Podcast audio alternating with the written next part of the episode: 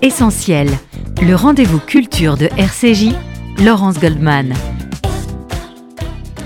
Le livre de ma mère, Ô vous frères humains, les valeureux ou encore Belle du Seigneur, chacun d'entre nous a en tête au moins un des livres du grand Albert Cohen, écrivain, dramaturge et poète de renommée mondiale. À l'occasion du 40e anniversaire de sa disparition, c'était en octobre 1981, le FSJU et son centre d'art et de culture ont décidé de lui rendre hommage dans le cadre du festival quartier du livre organisé par la mairie du 5e arrondissement à travers ces soliloques qui se tiendront après-demain, jeudi 2 juin, à 20h, à l'espace Rachi. J'ai le plaisir d'accueillir la comédienne Sarah Biasini. Bonjour. Bonjour.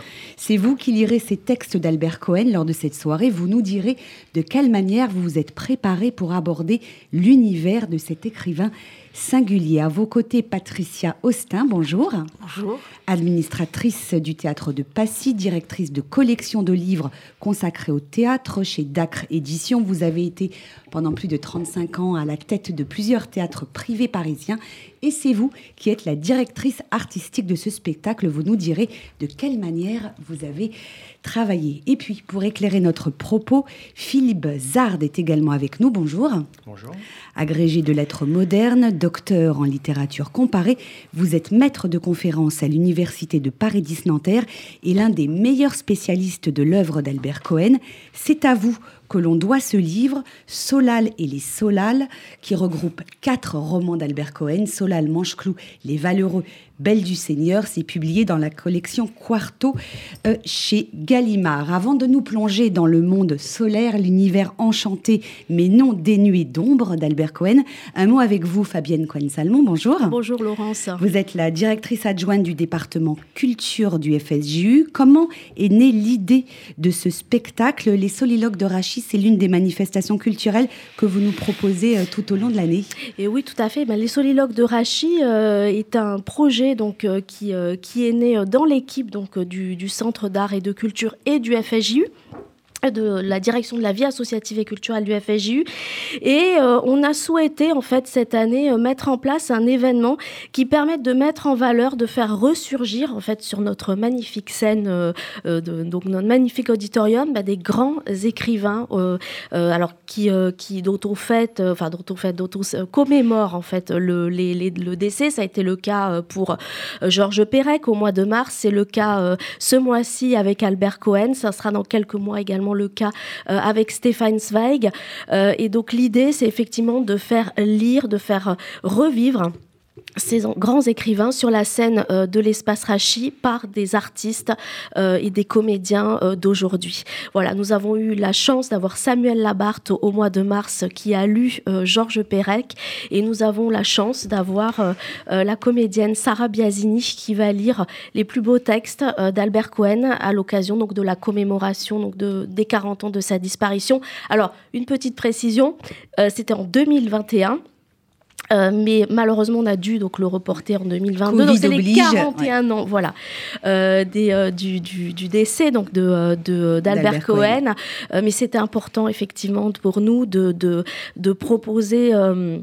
un événement qui puisse faire, euh, faire revivre en fait ces, ces très très beaux textes euh, par le, le biais de la voix de, de Sarah Biasini. Puis je remercie évidemment euh, Patricia Holstein, euh, la directrice artistique de ce projet, euh, qui, euh, qui a été, qui a monté donc tout ce, cet événement avec nous, main dans la main.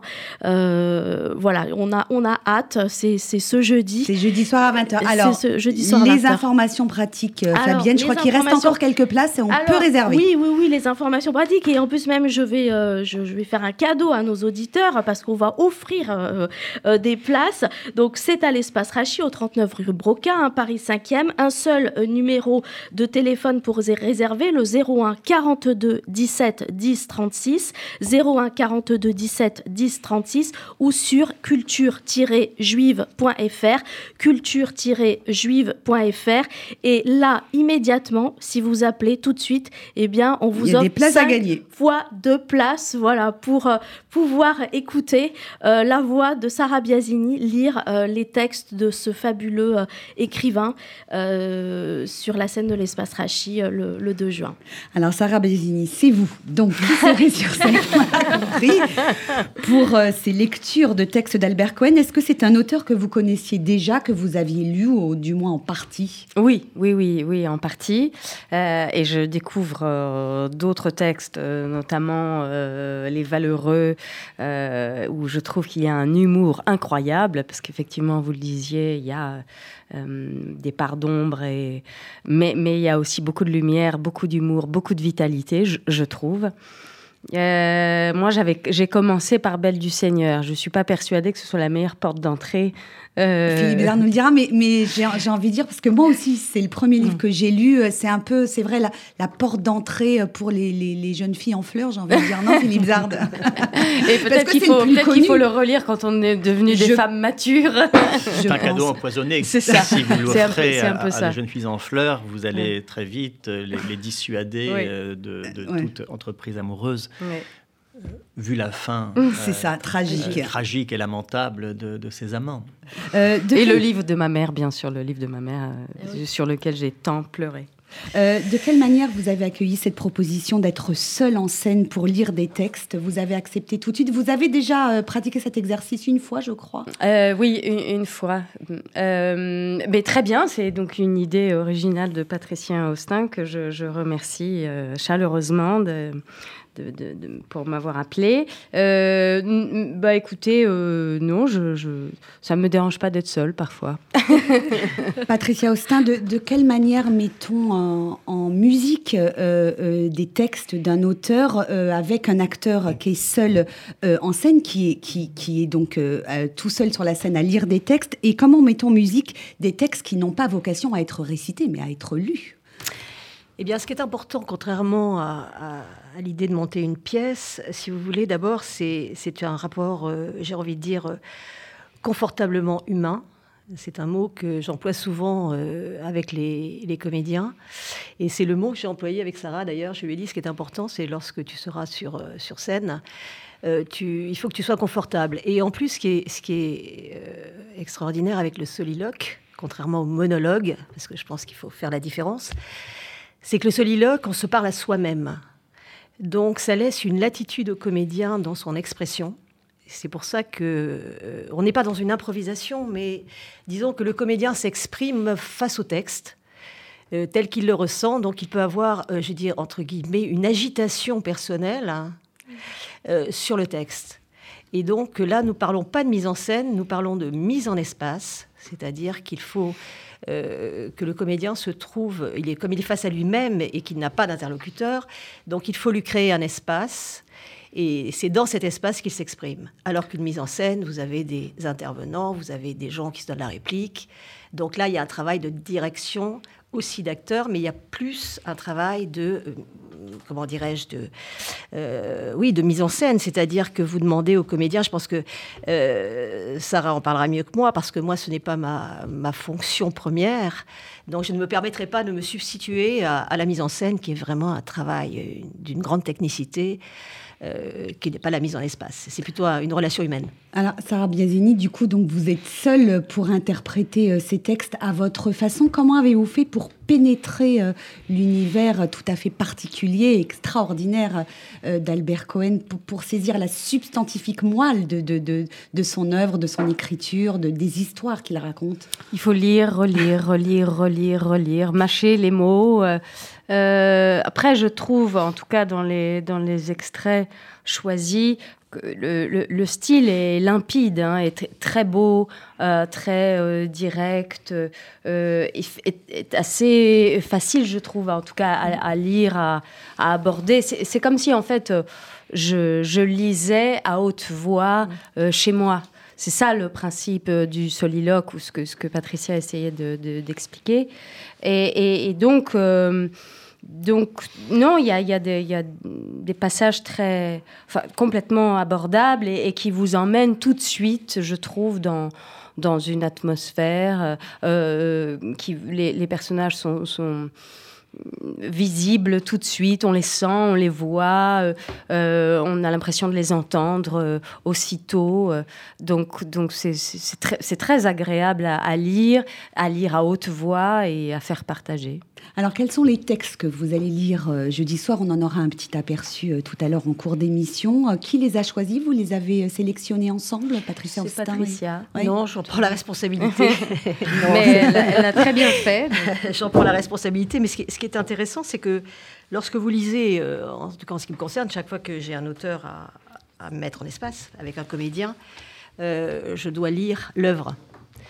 Et ce qui est intéressant, c'est de, de trouver une cohérence alors pardon, je vous coupe, mais l'œuvre, elle est assez euh, monumentale, hein, parce que euh, là, on va en parler dans un instant. Quatre des romans euh, d'Albert Cohen principaux réunis dans un seul livre. Ô vous, frères humains, le livre de Mal, ça fait beaucoup de. Ça fait beaucoup de, lectures, ça fait beaucoup de, ça fait beaucoup de mots, parce que je trouve que ce qui est intéressant, ce sont les mots. on va en parler, ouais. Et donc, ça veut dire donc il faut lire l'œuvre, et, et, après, eh bien, il faut sélectionner les textes et il faut qu'il y ait une cohérence entre eux. Et pourquoi celui-là plutôt qu'un autre Je pense que c'est une question aussi d'intuition, enfin de, parce que je pense qu'on a un rapport, enfin moi en tout cas j'ai un rapport physique avec les mots, et comme je dis toujours, on est sur un triptyque physique, chimique alchimique. Euh, donc euh, voilà, euh, à partir de là, je pense que je découvre moi aussi l'interpénétration des textes. Et l'autre jour, quand Sarah donc a, a lu ces textes, nous sommes rendus compte, je pense qu'elle pour répéter, hein, pour, la répétition, pour la répétition, qu'il y avait effectivement tout d'un coup les, textes s'imbriquaient et que nous pouvions travailler dessus. Euh, j'ai pas envie de facilement, mais je vais dire avec une certaine euh, facilité quand même. De, comme elle l'a dit, euh, l'écriture de Cohen est, est telle que on la lit, quoi. On la lit sans. Elle est plus facile que Pérec. Monsieur Zard nous dira. Oui, un mot, euh, Philippe Zard, en, tant que spécialiste d'Albert Cohen. Comment peut-on décrire cette écriture si particulière de d'Albert Cohen? Son ami Marcel Pagnol disait il y a trop de mots chez Albert Cohen. C'est très c'est beaucoup plus difficile qu'on ne pourrait le penser de décrire le style d'Albert Cohen, tout simplement parce qu'il euh, y a une, une palette d'une richesse assez extraordinaire. Ce n'est pas la même chose de lire euh, quelques pages des Valeureux et de lire le monologue d'Ariane ou le monologue de Solal dans, Belle du Seigneur. Euh, il y a aussi les, grands passages de lyrisme amoureux qui relèvent encore d'un autre style. Il y a, je crois, une unité qui explique sans doute aussi cet effet peut-être de, coup de foudre qu'on peut avoir pour, pour cette œuvre, c'est que euh, Albert Cohen est un écrivain qui a beaucoup travaillé sur la voix et l'oralité. Euh, il faut se souvenir que tous ses romans ont été d'abord dictés. Il dictait à une femme, toujours à une femme très important. il y a une, il y a une dimension érotique hein, dans, l'écriture de, Cohen. Euh, il dictait à une femme, il reprenait ensuite en écrivain euh, ses brouillons, ses premières prises de notes. Il reprenait sans cesse, il, euh, souvent d'ailleurs en augmentant la, la, densité verbale. donc cette, cette dimension d'oralité, je crois, nous, nous la ressentons mmh. dès que nous plongeons dans, dans l'œuvre. Euh, et, c'est un des effets de, son, de son charme. C'est un conteur, ce qui ne l'empêche pas d'être aussi parfois un, romancier expérimental, de tenter des expériences de langage. Euh, dans les monologues intérieurs en particulier, dans le goût des néologismes, mmh. euh, des inventions lexicales, des audaces, des entorses syntaxiques. Donc il y a ces deux aspects-là, je crois qu'il faut toujours avoir à l'esprit quand on entre dans cette œuvre. Quelles étaient ses sources d'inspiration sur ce sujet de son style d'écriture? On a quand même le sentiment quand on lit qu'il a créé quelque chose, en tout cas avec cette alternance de phrases très longues, de monologues, euh, de, euh, de, descriptions, euh, de dialogues. Il y a un certain éclectisme dans ses inspirations. il y a chez Cohen un lecteur de la Bible, un lecteur des Mille et une nuits. Ça, c'est pour le, versant oriental et oral, hein, si on va vite. Mais il y a aussi le lecteur de Rabelais, Rabelais a beaucoup compté. Euh, et puis, euh, si on avance, il y a aussi tout, tout, le roman moderne. Il y a Proust, il y a même Joyce et ses, audaces expérimentales. Donc, ce, cette pluralité de, de, styles, je crois, fait l'originalité paradoxale du propre style d'Albert Cohen. Il n'a rien inventé en propre, mm. mais il a combiné des langages qui généralement restent étrangers l'un à l'autre. On va marquer tout de suite une première pause dans cette émission. On se retrouve dans un instant pour la suite de cet essentiel consacré ce matin à l'écrivain Albert Cohen. Nous serons en ligne avec Florence Berthoud, la maire du 5e arrondissement, dans le cadre de ce festival Quartier du Livre, dans lequel se tient donc cette soirée soliloque. À tout de suite sur RCJ. Comme une pierre que l'on jette dans l'eau d'un ruisseau et qui laisse derrière elle des milliers de ronds dans l'eau, comme un manège de lune avec ses chevaux d'étoiles, comme un anneau de Saturne, en ballon de carnaval, comme le chemin de ronde que font sans cesse les heures le voyage autour du monde d'un tournesol dans sa fleur. Tu fais tourner de ton nom tous les moulins de mon cœur. Ce jour-là, près de la source, Dieu sait ce que tu m'as dit, mais l'été finit sa course. L'oiseau tomba de son nid et voilà que sur le sable, nos pas s'effacent déjà. Et je suis seule à la table qui résonne sous mes doigts comme un tambourin qui pleure sous les gouttes de la pluie, comme les chansons qui meurent.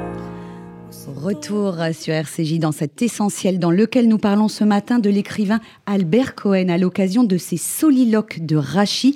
Sarah Biasini, vous serez donc jeudi soir après-demain sur la scène de l'espace Rachi à 20h pour des lectures de textes d'Albert Cohen, dirigées par Patricia Austin qui est également avec nous, l'universitaire Philippe Zard qui a publié dans la collection Carto chez Gallimard ce Solal et les Solal. Nous, nous y reviendrons pardon dans un instant.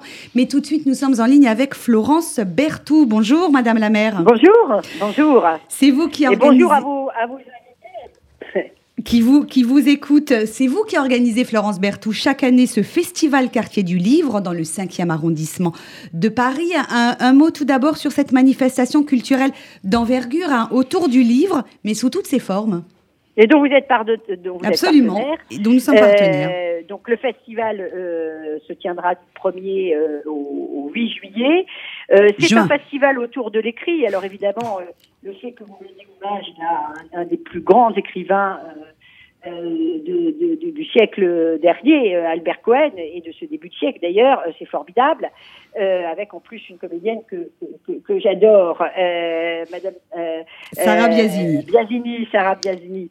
le festival Quartier du c'est 250 événements et c'est 250 événements qui irriguent tout le quartier latin, les établissements scolaires, les universités les grandes et les petites institutions, les commerces, les librairies, les maisons d'édition. Et c'est surtout un festival totalement euh, pluridisciplinaire, c'est-à-dire que euh, on va passer d'un concours euh, de haïku avec le, la librairie spécialiste des haïkus, la librairie Pipa dans le quartier latin, aux noces de Figaro où nous lirons des textes de Ma vie avec Mozart d'Éric Emmanuel Schmitt, parrain de ce festival dont le thème est, vous le savez, l'essentiel. Euh, à euh, ben, la, conception d'une immense fresque par l'artiste euh, Gwendoline Finas des Vilaines, dédiée à, évidemment Joséphine Baker, place, place du Panthéon. Il y a des lectures performées, un cabinet de curiosité à la mairie, une librairie éphémère en mairie où des dizaines et des dizaines d'écrivains vont venir euh, leur ouvrage euh, récent au plus, euh, plus ancien, du 1er au 8 juin prochain. Bref, une grande fête, et une grande fête dans toutes ses dimensions, parce que c'est ça, avant tout, le livre.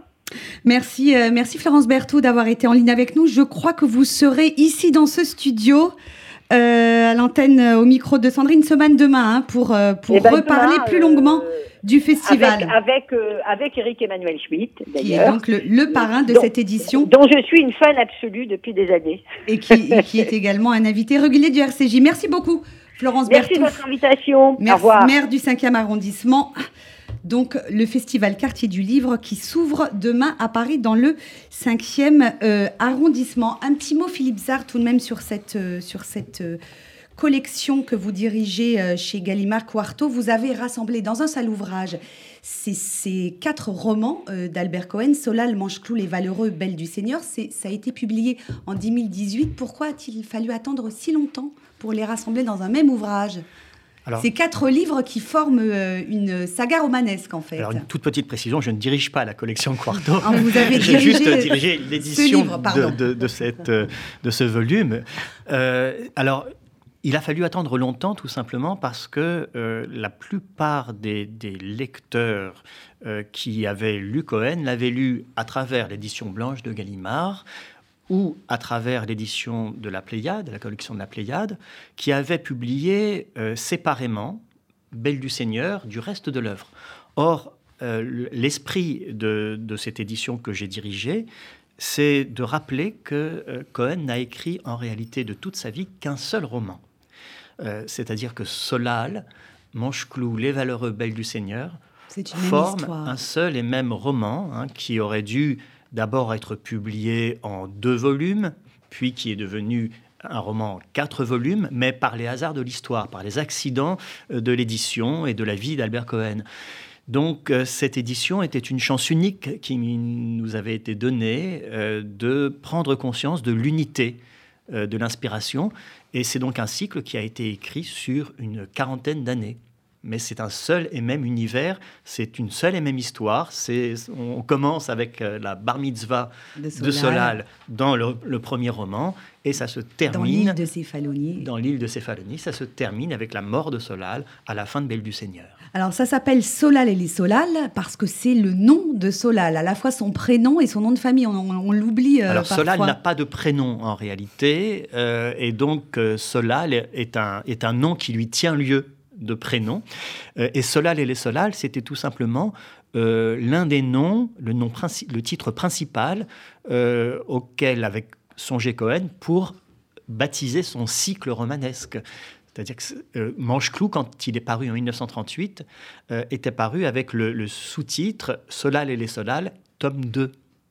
Et ce, titre a été oublié et écarté ensuite des éditions ultérieures. Donc vous rendez euh, hommage à, Albert Cohen et à son intention euh, euh, première, Sarah Biasini. Ce sont donc des extraits de quatre livres d'Albert Cohen que vous lirez jeudi soir sur la scène de l'espace Rachi. Je, je ne résiste pas bien sûr au plaisir de vous demander de nous en lire quelques lignes. Tout d'abord un extrait de votre première lecture qui est extrait de Solal, le premier roman donc d'Albert Cohen. On vous écoute. Le deuxième matin de mai lançait sur l'île grecque sa respiration fleurie. L'oncle Saltiel rêvait que son neveu était au Spitzberg et que, en compagnie de Madame de Valdonne, il y tuait des phoques à monocle. Il se réveilla, le front moite. Dieu merci, ce n'était qu'un rêve. D'ailleurs, n'avait-il pas la veille même fait égorger un coq pour détourner tout malheur de la tête de Sol, et n'avait-il pas dessiné sur le front de son neveu la croix rituelle avec le sang du coq Solal s'était laissé faire à condition que son oncle lui remît 400 drachmes qui lui étaient nécessaires, avait-il prétendu, pour payer des livres arrivés de France. Saltiel avait donné l'argent, seul gain de l'année, et qui lui avait été versé à titre de courtage pour une vente d'huile d'olive conclue à la suite d'un malentendu.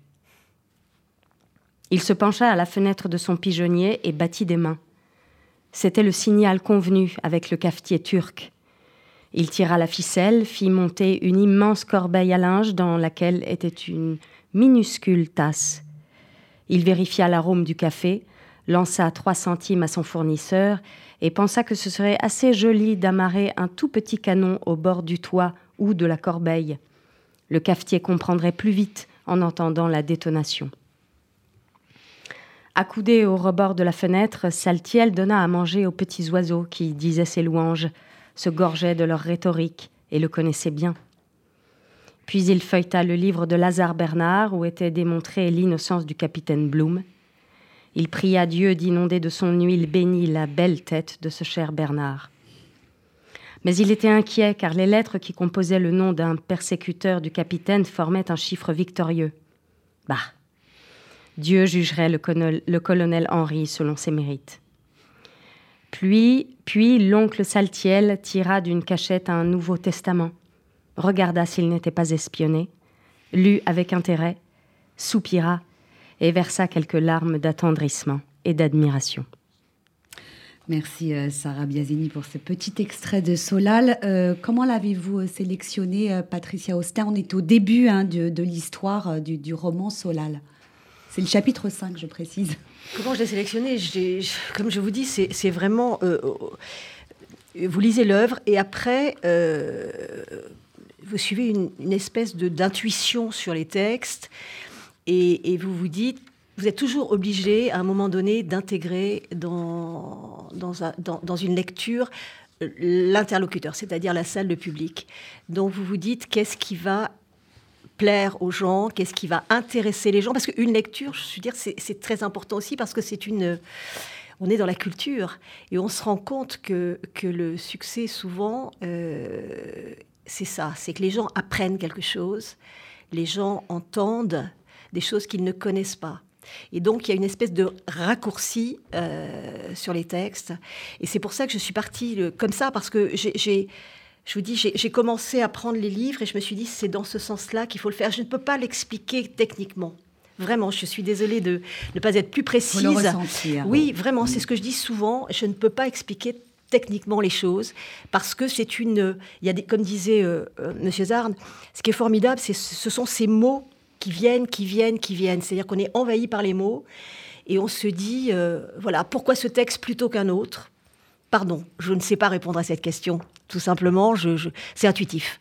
Je suis partie comme ça. Je ne sais pas si j'ai répondu à la question que vous m'avez posée, mais on va compléter avec vous. je pense que vous allez me le dire parce que je, je voilà, je l'ai fait. On est au début donc de cette œuvre monumentale d'Albert Cohen avec le personnage de l'oncle Saltiel, qui est un des valeureux et qui est euh, essentiel hein, pour comprendre toute l'histoire de, de pardon, c'est une installation en fait. On installe le, on installe l'histoire. Le décor. Voilà, on Sur cette île de Céphalonie qui, euh, elle aussi, est centrale dans l'œuvre de, dans l'imaginaire d'Albert Cohen. Alors, c'est même l'oncle Saltiel qui inaugure le roman, puisque c'est la, première phrase, euh, est une phrase qui est consacrée à l'oncle Saltiel.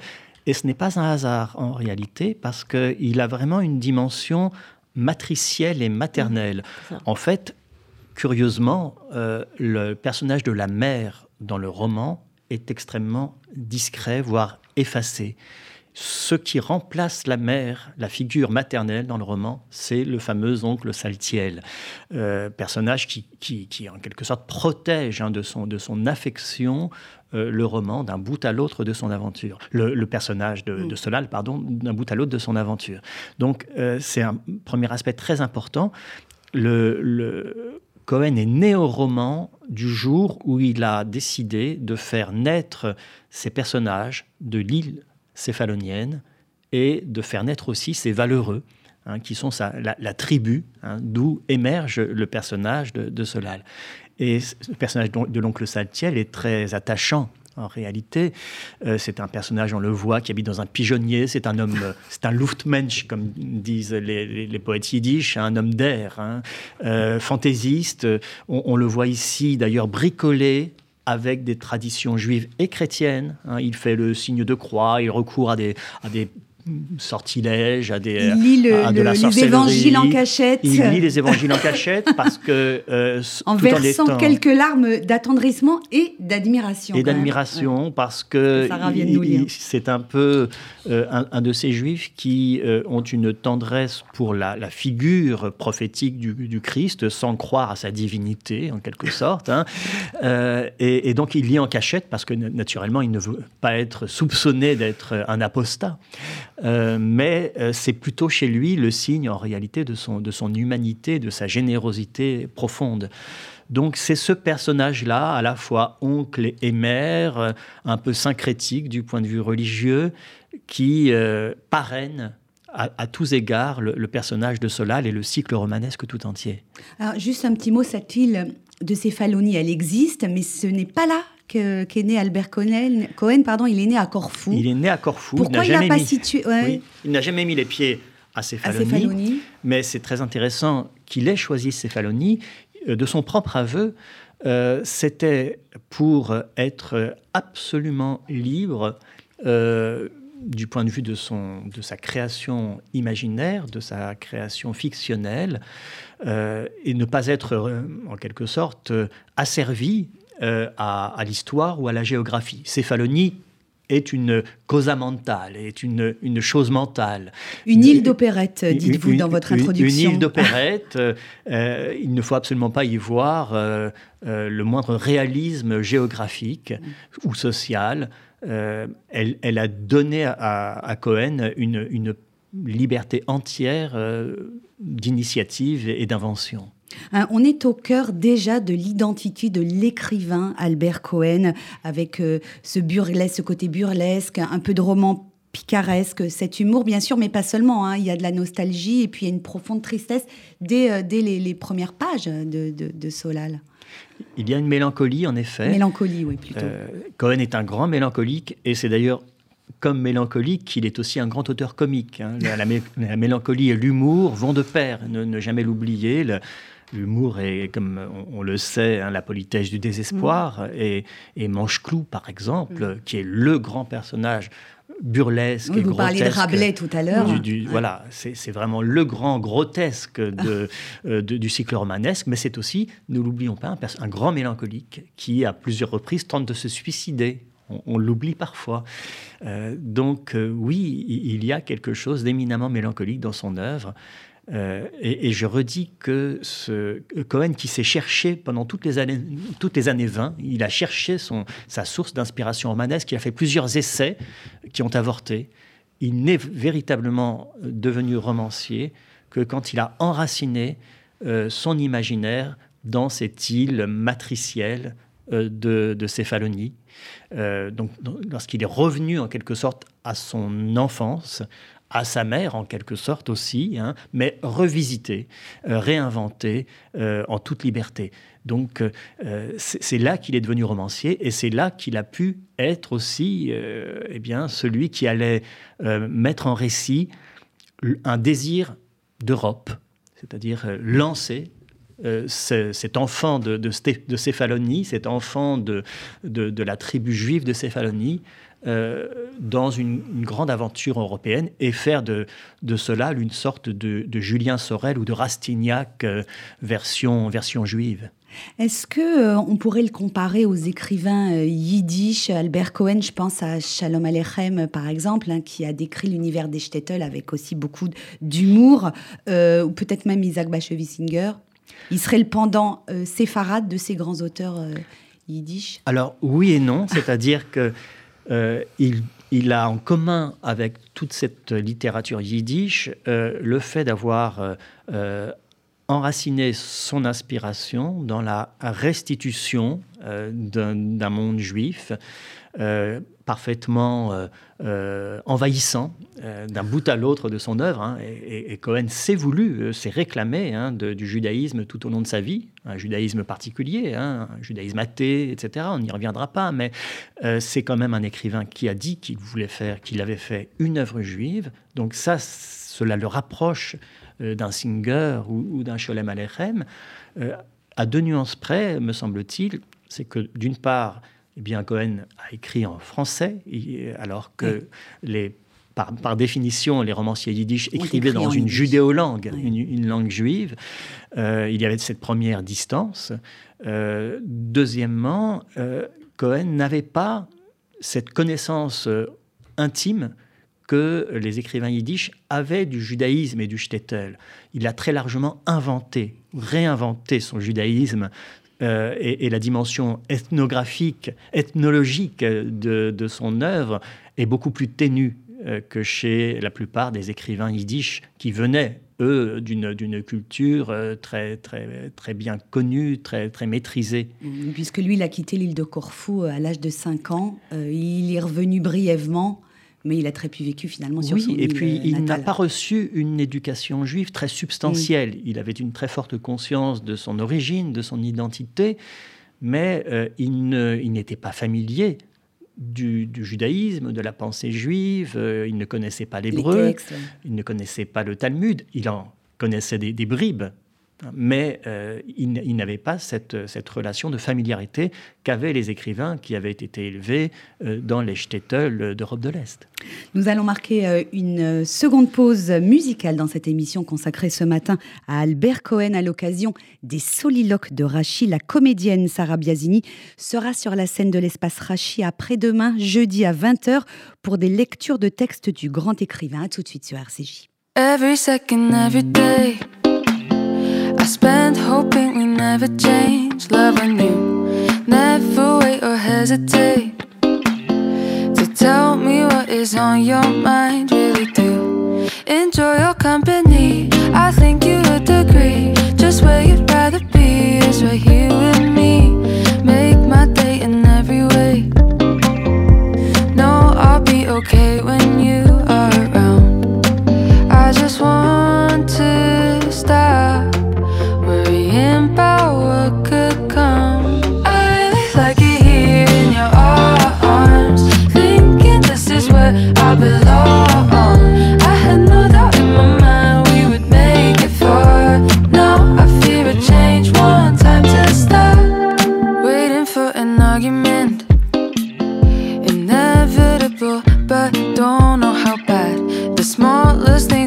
Things will get to you.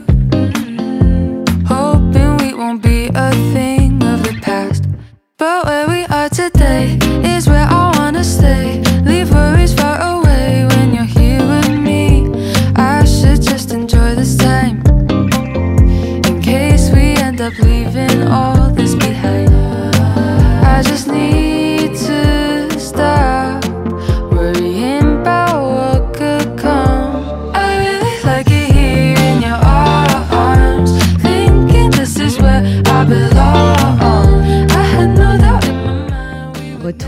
sur RCJ pour la troisième et dernière partie de cet essentiel autour de l'écrivain Albert Cohen, disparu il y a 40 ans et qui nous laisse une œuvre immense dont Philippe Zard a rassemblé quatre romans dans la collection Quarto chez Gallimard sous le titre Solal et les Solal. On peut désormais, grâce à vous, Philippe Zard, lire ces livres dans l'ordre, Sarah Biasini est également avec nous. Vous lirez donc jeudi soir après-demain à l'Espace Rachi plusieurs extraits de l'œuvre d'Albert Cohen pour une soirée exceptionnelle avec une direction artistique de Patricia Austin. Je redonnerai tout à l'heure le numéro de téléphone pour réserver vos places puisqu'il en reste encore quelques-unes. Mais auparavant, Sarah Biasini, quelques lignes à présent euh, pour nous donner un petit aperçu de votre spectacle avec euh, ce livre, cet autre livre d'Albert Cohen, Ô vous, frères humains. Il y a des spécialistes de la statistique ou de l'archéologie, je suis, moi, le désobligeant spécialiste de la mort, la mort au rire muet de caïman. Aimable vocation. Mais qui puis-je si elle m'obsède et m'endeuille, cette mort universelle? Qui puis-je si je ne suis pas comme tous ces pressés dans les rues, tous à eux-mêmes si importants et chers, tous démangés de réussir, prochain cadavre, tous en comique preurie de succès et d'importance.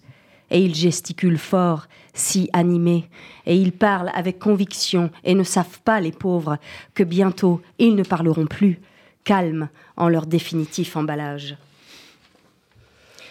Ah, ces jeunes dames provisoires qui circulent en croyant qu'elles seront toujours vivantes, mignonnettes allantes et du talon tapante, fiers et armés de leurs deux gourdes laitières présomptueusement avancées, toutes de la race des majorettes, toutes arborant leurs cocasses derrière fortement moulées, toutes démangées de montrer le plus possible de leur viande, toutes sur leurs lèvres peintes cet appel rouge des femelles, louche fanale allumée, toutes par l'exhibition violente d'une muqueuse significative, affirmant leur grotesque souci de susciter le désir des mâles, toutes allant, jacassantes et médisantes, avec tant de hâte et de gaieté, toutes vers leur durable silence, à jamais assagies, à jamais vertueuses. Comment vous le comprenez, euh, vous, euh, Sarah Biasini, ce texte, ce passage sur les femmes? Il, est assez, euh, comment dire, féroce? Euh, oui, mais en, réalité, j'ai l'impression que M. Zard le dira mieux, mais qu'il est féroce avec tout le monde, qu'il est féroce euh, envers euh, les, petitesses des, hommes, de, l'homme avec un grand H, et donc il, nous enjoint là à, rester humble et vivant et, à aimer l'autre. Philippe Zard, on est dans une toute autre tonalité hein, que, que, Solal, mais ça fait partie aussi. Et encore, hein. je me suis arrêtée. Le, pire est à venir. Hein. oui, Cohen est, féroce et cinglant quand il le veut. Il est avec les femmes euh, dans ce passage. Il l'est très souvent avec les hommes. Ce qui est frappant dans ce passage, et il y en a beaucoup d'autres dans Vous frères humains, euh, c'est un ton qui peut assez aisément euh, rappeler celui de l'Ecclésiaste, hein, du Coëlette euh, dans la Bible, c'est-à-dire on, est dans la thématique des vanités humaines. Hein. Nous sommes tous des morts en sursis, c'est quasiment le, message qu'il assène à, longueur de temps. Hein. Il, prophétise et il se, se décrit lui-même. Oui, c'est bien de, de, radoter ainsi. Il, se dit, il, se disait lui-même radoteur, hein. un radoteur de, de vanités humaines. Hein et euh, des, des, importances provisoires, hein, avant euh, ce qu'il appelle ici le, définitif emballage. Je trouve la, formule euh, vraiment piquante. donc oui, c'est un passage, comme, on en trouve souvent, il y a chez Cohen aussi un, un moraliste, au sens qu'on pouvait donner à ce terme au XVIIe siècle, celui qui nous rappelle notre finitude.